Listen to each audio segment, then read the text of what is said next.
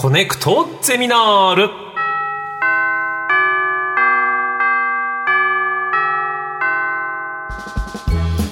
毎週さまざまなジャンルの講師が登場しあなたの知りたいという知識欲にコネクトする学校コネクトゼミナール略してコゼミ。13時間目の授業は土壌学です。それでは今回の講師の方をお招きしましょう。藤井一至さんです。どうぞ。よろしくお願いします。よろしくお願いしおます。願いします。すごいよ着てる服が、ねあの青い T シャツに白いこの文字で「ドジョーズ」って書いてあるんですか？もう完全にドジャースのパクリですよ本当ですね。い。いやいやリスリスペクトを込めたデザインですねそうですこれは、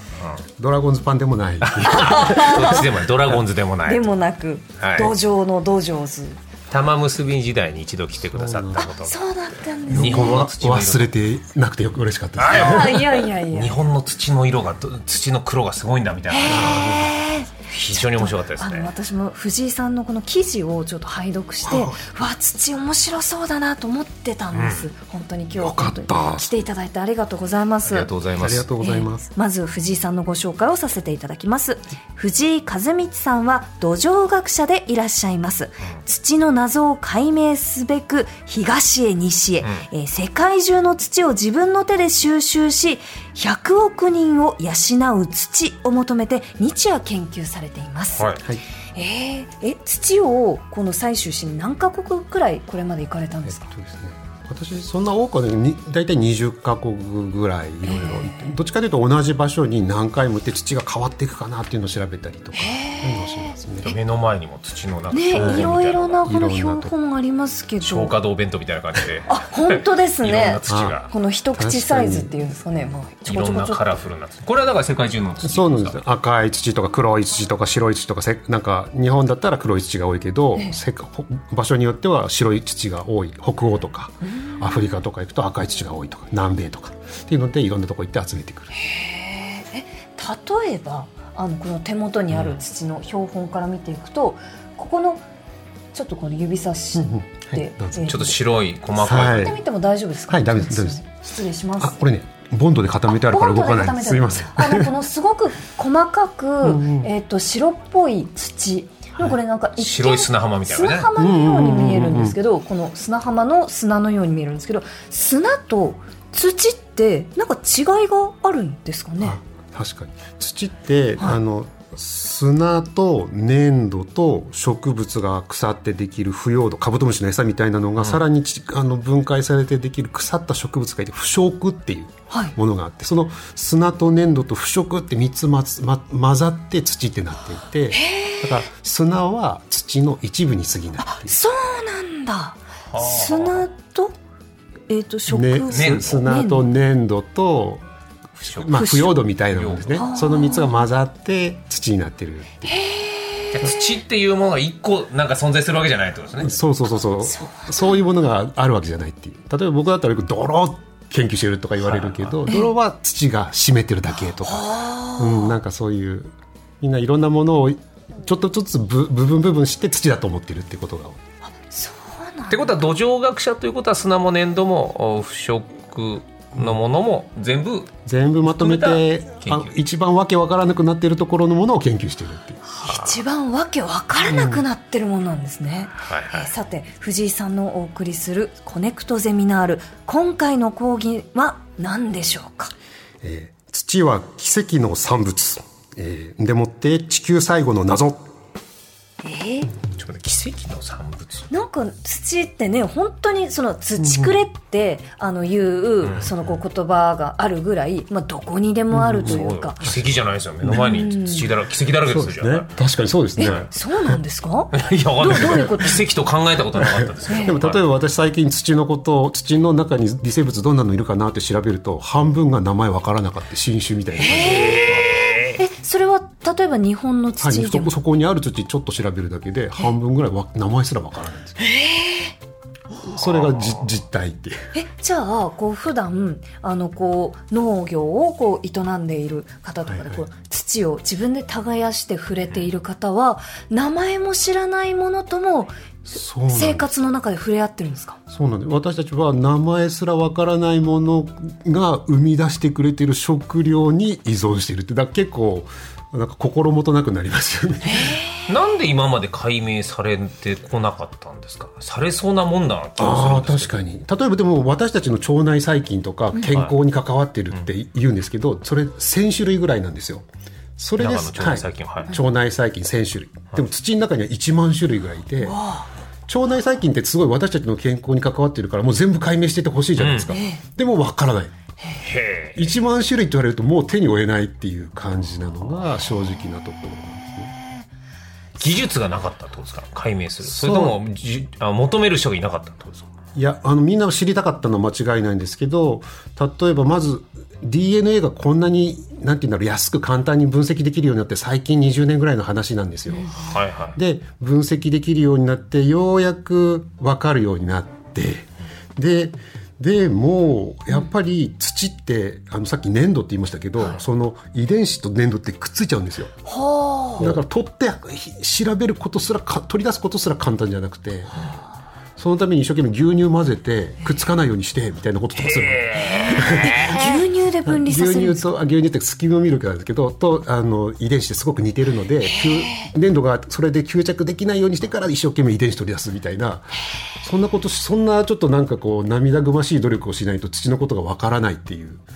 そういう土のことをわからなくするような邪魔するやつらが土の中にはいっぱいいてなかなか全体がわからないんですよ。例えば何が邪魔をするんですか？その粘土がくっつけることだとか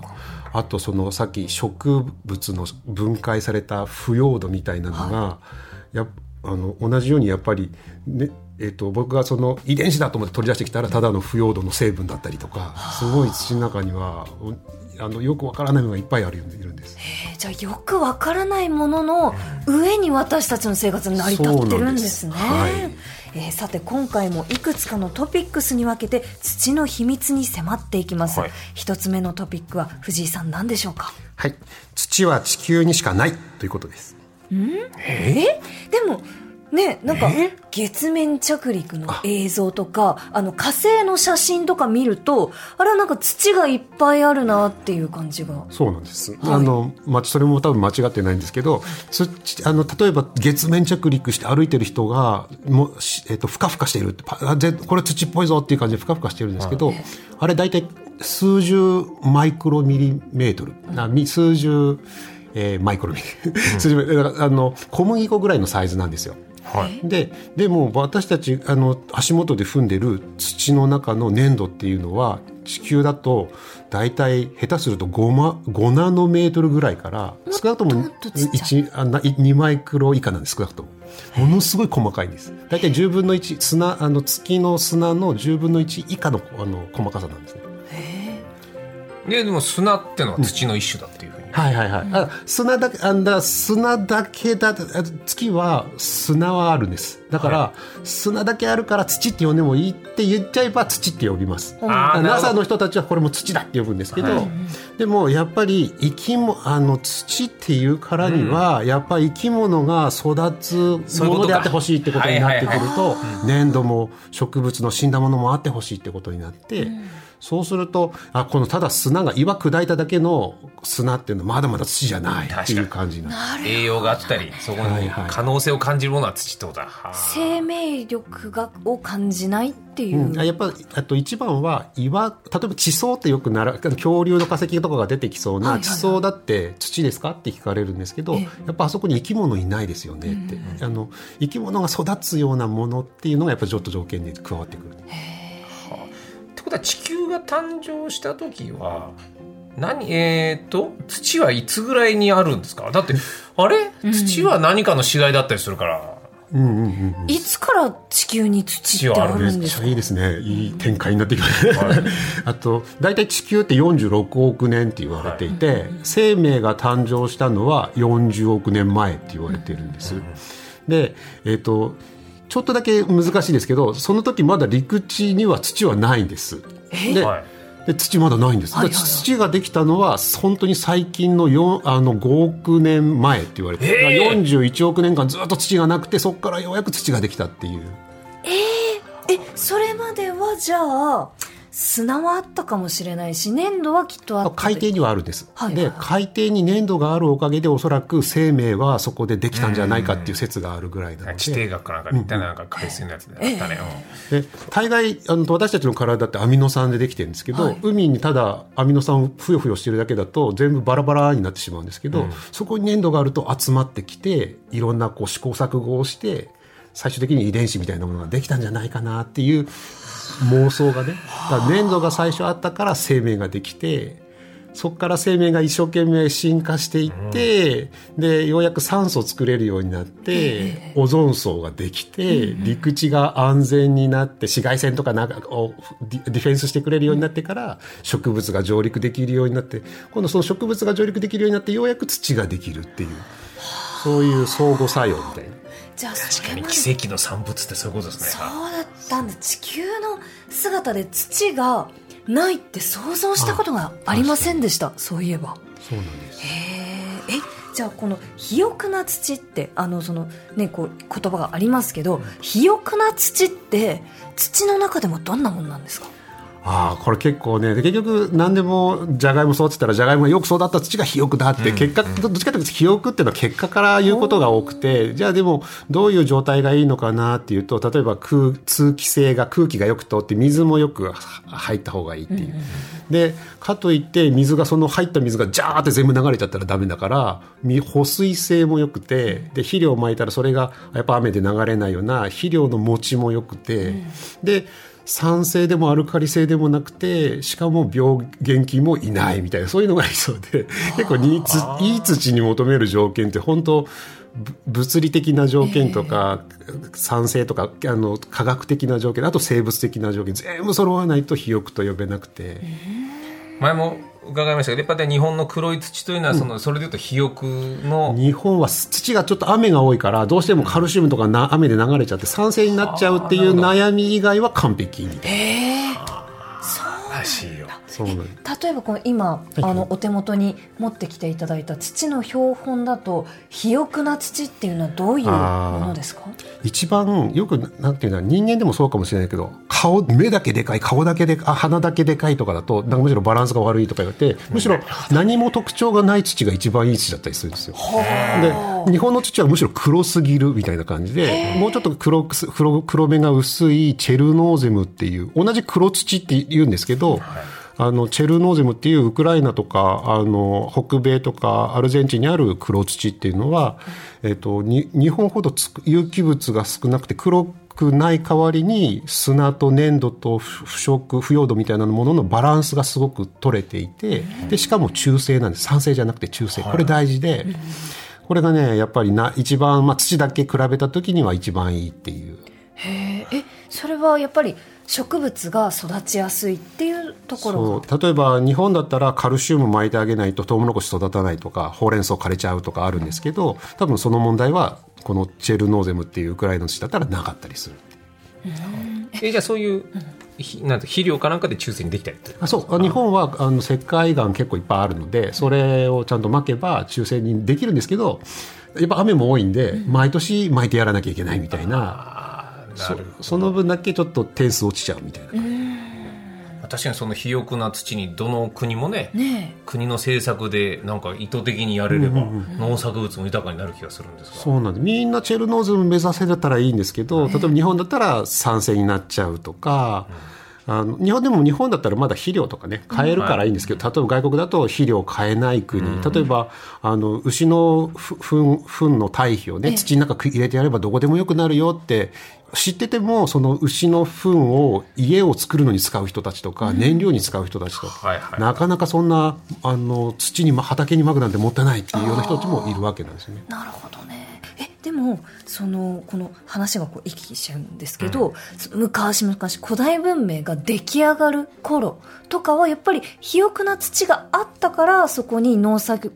えーと農作物をこう植えて人がこうなんだろうなその文化をこう作っていったっていうことなんですか、そのいい土のあるところに文明が起こる、はいはいはい。えっと、例えば今、ウクライナっていうのは今世界で一番肥沃な土って言われるんですけど、実はその時はあんまりまだ肥沃じゃなかった。えっと、その、もっと前に、例えば、メソポタミア文明ができたところっていうのは、えっと、なんかアフリカとかいろんなとこから風が、風でピューピュー砂が、肥沃な砂が飛んできてそこで着地してんですよ。で、しかもそこは乾燥してるんだけど、あの、大河があって大きな川がいっぱい水運んでくれるから土も得したし水も得したってことで何でも育った。だから文明ができたって言われて。る全部この水と土と両方なきゃダメで、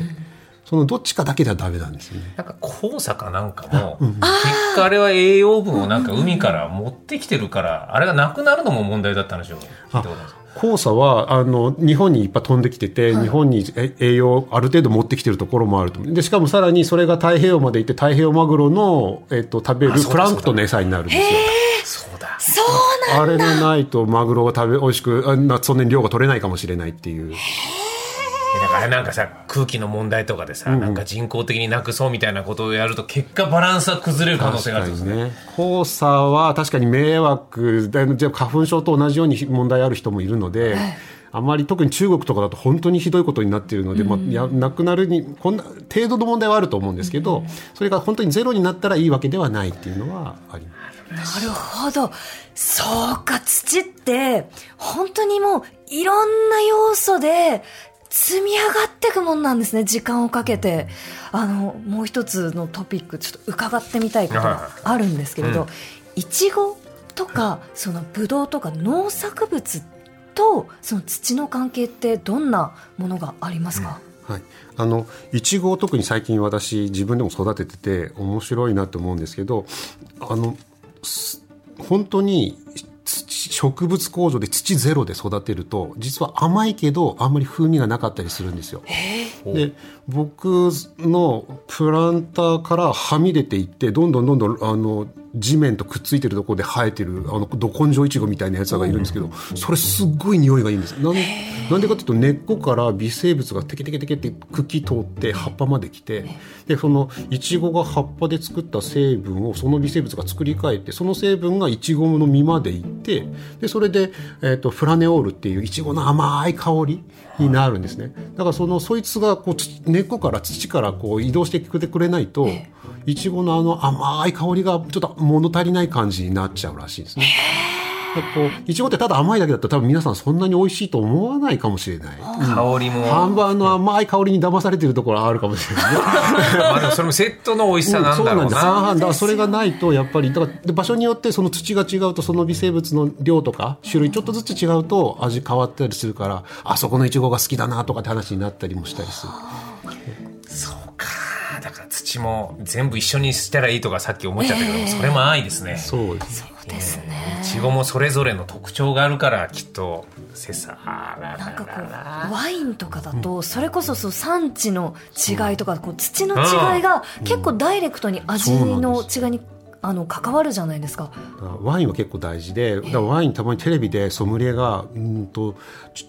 土の香り、チーリーワインとか言ってたりするから、あ、また怪しいこと言ってるなと思ったんですよ。ではいはいはいも、それちゃんと調べてみると、その土の香りを出す微生物がワインの醸造に関わってたりすることがある。そのワインが直接、ワインもやっぱり根っこから土と移動して、ブドウまで行って、それが醸造された時に、しご一仕事していると、土の香りと同じ成分を出してて、そうすると、それがい、その微生物がいるブドウといないブドウ、地地域によって、そのワインの香りが、チリワインがちょっと土臭いだとか、そういったことに関係してくるっていうのが、俺の知り合いで土を地域振興に生かすべきだっていうことをずっといろんなところで講演をしてる方がいらっしゃって、やっぱ土がやっぱその土地の一番の財産なんだ。そんないい人がいる。土屋さんとかじゃなくていや、僕土屋、僕は土屋、そういう土屋じゃないんですよ。はいそうなんですよ。ああ、そう。土やっぱプランターじゃ出せないものがやっぱ、あの、ちょっとこう、最近、ん。私、朝顔を育て始めたんですけれど、そうするとやっぱり花の咲き方とか伸び方、やっぱ買っった土で育てるのとその土地の土で育てるのでは全くもしかしたら同じ種でもうん。少し違いが出てくるかもしれないんですか？あの買った土がどこの土かっていうのをちょっと見てみた方がいいですけど、まあそんな遠いところから持ってきてないと思うんです。土なんてそんなお金になるわけじゃないっていうのもあるので,、でできればもし例えばそこの地域僕が自分が例えばなんかオクラ育てたいなと思ったらとりあえずそこら辺の成功している農家の人たちの土をちょっと雰囲気を見てですね、あ。それと似たような土をあのホームセンターで買ってくるとか、まあ。そういうようなことをすると成功する確率が高まるっていう淡い期待はあるんですけど。こんだけ土壌学研究されてるといずれ最高の人工の土みたいなこともできそうな気がする。んですけど、それはどうですか？微生物とかをこう集まれ集まれってやって、まあ、あの例えばホームセンターで買ってくる培養土ってあれも人工ど、人工的な土の一つなんですけど、あれ1年経つとやっぱぺちゃって潰れたりするんですよね。でそれはなんでかっていうとそあのなんとか人工的に土らしい格好にはしてるんですけどいろんな土集めただ混ぜてる混ぜて作ってるのでで1年間持たすことできる。やっぱプロだから、あの売ってるやつはすごいんですけどでも1年経つとやっぱりあのその循環がずっと維持されるわけじゃないので、その土を作り続ける循環っていうのをどうやって再現するかっていうのはただいい材料を混ぜて土ができました完璧ですっていうのとまた違うそのずっとその土がいい土であり続けるっていうのはもう一つハードルが高くてそっちができればやりたいんですけど。例えばミミズをこう連れてきて入れてみるとかいろいろやってみるんですけど、やってやるんですけどそうそうするとね大体そのミミズたち気が付いたらどっか逃げてね干からびてたりとかするやっぱり一つの微生物とか一つのミミズがで解決できるような甘いもん簡単な問題じゃなくてそういうあのさっきあのササッカーの話ありました。いろんなあのメッシとイニエスタとみたいないろんな者たちが関わり合いながら土ができるのをさどうやって再現するかっていう一人一人だけねオファーしても難しいんだよサッカーは。そうなんですよ。そう思うと地球ってすごいですね。誰に教わるわけじゃなくちゃんと土作れてずっと毎年。でもでもじ46年とかあの時間かかってるんで5億年とか。そんぐらい試行錯誤してるんで。時間で作るそれをできれば人間私はわがままだからできればそれをあの5年3年できれば1年で数ヶ月絶対やりたくなっちゃうからそれができるかどうかっていうのはもっとあの研究していく必要があるっていう。藤井先生じゃあこの研究していく中でここにたどり着けたらいいなっていう夢というか目標願望はあるんですか？あのね、今は本当さっきはあのいちごの話をしましたけど、い、ちご僕じゃなくて僕のプランターからに逃げ出したやつの方が美味しいんです僕のプランターよりも。できれば僕のプランターでその味を再現したいなっていう。逃げ出しちゃうから。えでもそこの土をこう持ってくるっていうのではでもその再生は難しそうなんですあかね？確かにあのそれをまず理想の土として、い僕のプランターの土を比べてじゃあどう何が足りてないのかどんな微生物が足りてないのかでたで足し算するっていうのは一つの方法です。ででもね大概土って厄介なのはよそから足し算してもあのもなんていうの死んじゃうんですよ。その微生物も。ミミズだって何でも。どうやなんか大概こう順ぐずっとねこう相互作用が繰り返されてて、み微生物が生える。それが死ぬとまた土が変わる。土が変わるとまた違う微生物が生えてまた土が変わるみたいなそういうのが繰り返しなのでどうやってその文脈を再現するかみたいな。そこが厄介っていう。なんか神様と対決してる感じですね。そうですね。5億年の歳月と土って世界なんですね。ああよかった。喜んでうもらわ面白い。俺も土壌図入ろうかなこれ。ねえ私も土壌図に入りたくなっちゃいました。いやー本当に。目の前に土団子もあったよ俺ねカッチコチ土団の子ピカピカの土団子も持ってきてもらって。い。やあっという間でした。授業終了のお時間ということで。しかもお知らせもないという。はい。なんか潔く。はい。よかったえーコネクトゼミナール13時間目の講師は土壌学者の藤井和道さんでした。ありがとうございました。ありがとうございました。ねと